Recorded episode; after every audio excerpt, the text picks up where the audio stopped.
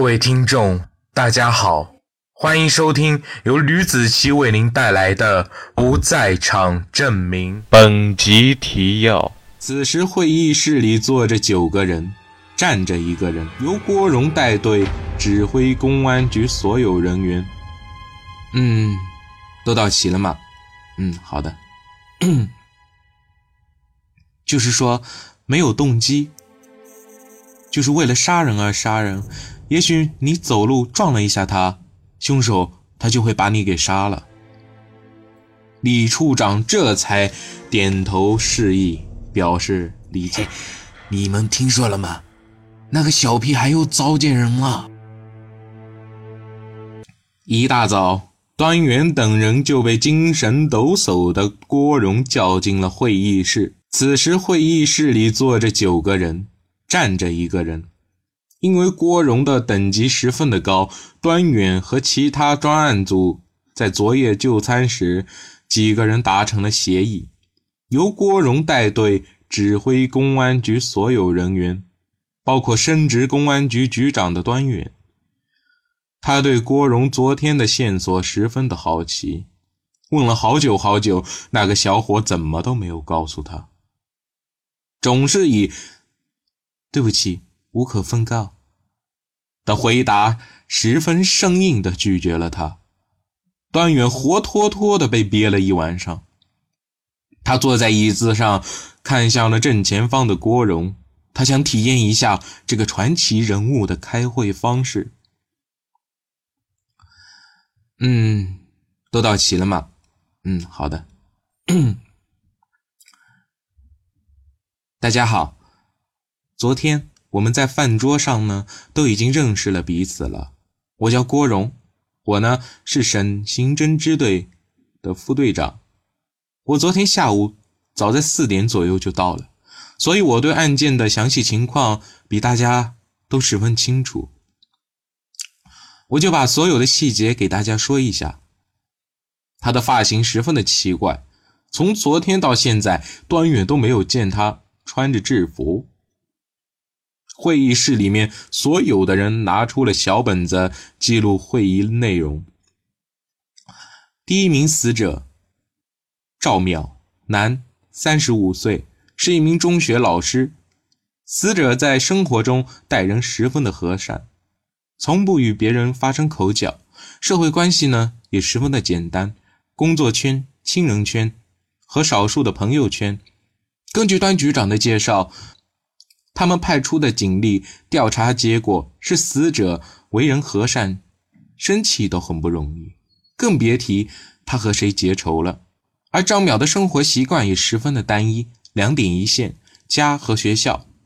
从犯罪嫌疑人对死者的尸体处理上，我们可以看出他早就有预谋，所以摸清赵淼的行进路线并不难。虽然看起来像是个无差别的杀人案，但事实上并不是。后面我还会继续说明。郭荣说完后，坐在下面的所有人都投来了肯定的目光，只不过有一个人一脸的不解，这个人便是李处长。呃，无差别杀人是什么意思啊？无差别杀人就是。随机杀人，嗯，他露出了一种讨厌的目光。这种刑侦人员必须明白的词语，没想到在座的还有不知道的。既然有人问，就回答一下吧。简单的讲，就是看见谁都会想把他杀了，并没有选择性的杀人。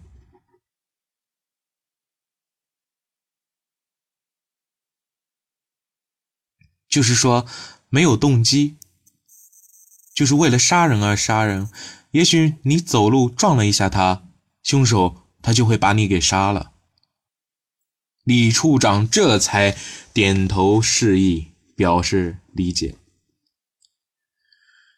见在座的九位没有异议，他打开投影仪，调出了一张现场照片。郭荣继续说下去。想必大家都看过这些照片了。死者的脖子有一根绳子，很不完整。根据报告上的内容，死者是被硬物给勒断而死，尸体上的钱财也并没有丢失，可以排除不是劫财。因为案发时的天气有点热，尸体高度腐败。根据法医的推断，死者的死亡时间在三天至两天的时间内。因为案件有抛尸的嫌疑，所以物证、人证等等的都还是未知数。确认抛尸原因是尸体身上附着的有船舶所用的燃油，所以可以确定案发现场一定是在有船舶的码头。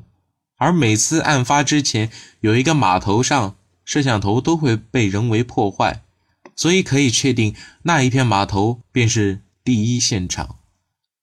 他又调出了几张现场照片。第二次凶杀案发现的是一具女尸，女尸的尸体腐败程度并没有第一次腐败的那么坏。除了尸斑之外，什么事都没有。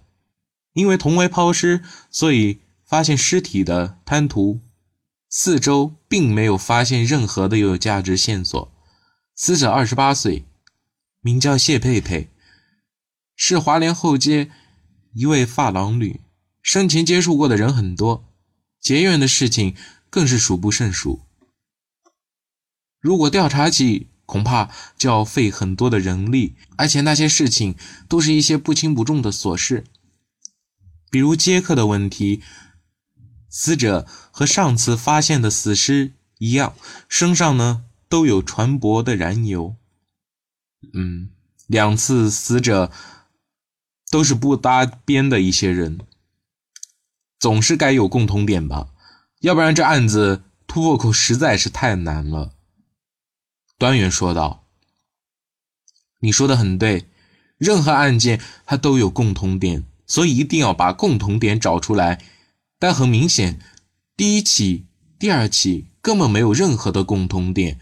调出了第二场抛尸案的现场照片，死者没有被性侵。”所以可以排除见色起意，和所有的案件有联系的，就是昨天下午刚发现的男孩尸体。死者男，十四岁，上初二，特地的在初二那一段断了很长的时间。死者身份是名初中生，根据他父母的交代，前天下午本来男孩经常在这个点回家。没有回来，男孩的父母十分担心，便在二十四小时之后报了幺幺零。死亡时间大约是在他放学之后。现在唯一的线索就是第一名死者和最后一名死者是师生的关系。郭荣说出了一句话，端远顿时茅塞顿开。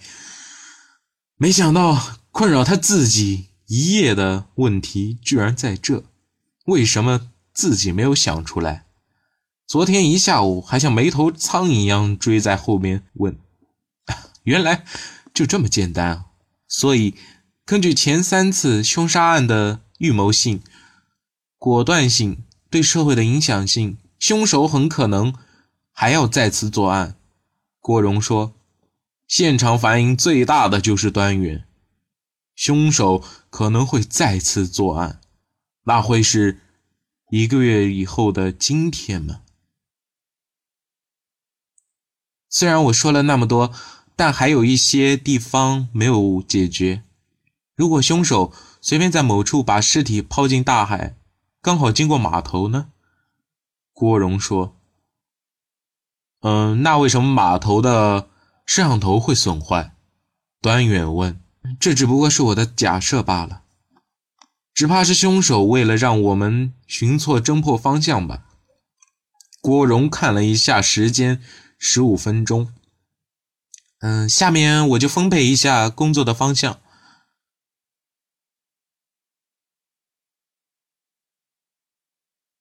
张广伦从床上慵懒的起来，打算给自己休两天假，反正工作只是为了打发时间。他想去转悠转悠。今天呢是个大好的天气，空气清新，最适合晨练。虽然已经是八点，张广能还光着膀子在小区里跑了三大圈，洗了个澡，便走出去，在路边的豆腐摊买了一份豆腐脑和五块钱的豆腐卷。嘿，你们听说了吗？那个小屁孩又糟践人了。一旁一个老头低声的对旁边的老头议论着什么。张广伦为了增加点饭后娱乐，便和气的挪到位置，坐到了旁边。呃，那个大哥，呃，什么事？说给我听听。刚才说话的老头看了一眼张广伦，看他一副当官的模样，便说道：“啊，就是咱们那个这边的小混混孙子文。”他低声说：“孙子文。”就是昨天找张广伦麻烦的那个混混，在这片算是一个小有名气的人物。他对附近的居民都有一副小霸王的模样，更别说是附近的商贩了。虽说张广伦第一次看见孙子文，但那个人的印象却在他的脑子里根深蒂固。哦，就整天在这溜溜达的那个混混。张广伦用汤匙挖了一块豆腐脑，吸在嘴里，糟践人，可不是嘛？你看那边那个面馆，看，老头指了一下豆腐脑摊对面的那个面馆，那面馆正是昨天张广伦吃番茄鸡蛋面的那家。张广伦从老头的口中得知，孙子文的动作并不大，之前用“糟践”的这个词有些太夸张了。孙子文昨天让那家老板的妹妹送外卖，趁机想强奸，还好未遂了。现在孙子文还在派出所里接受批评教育。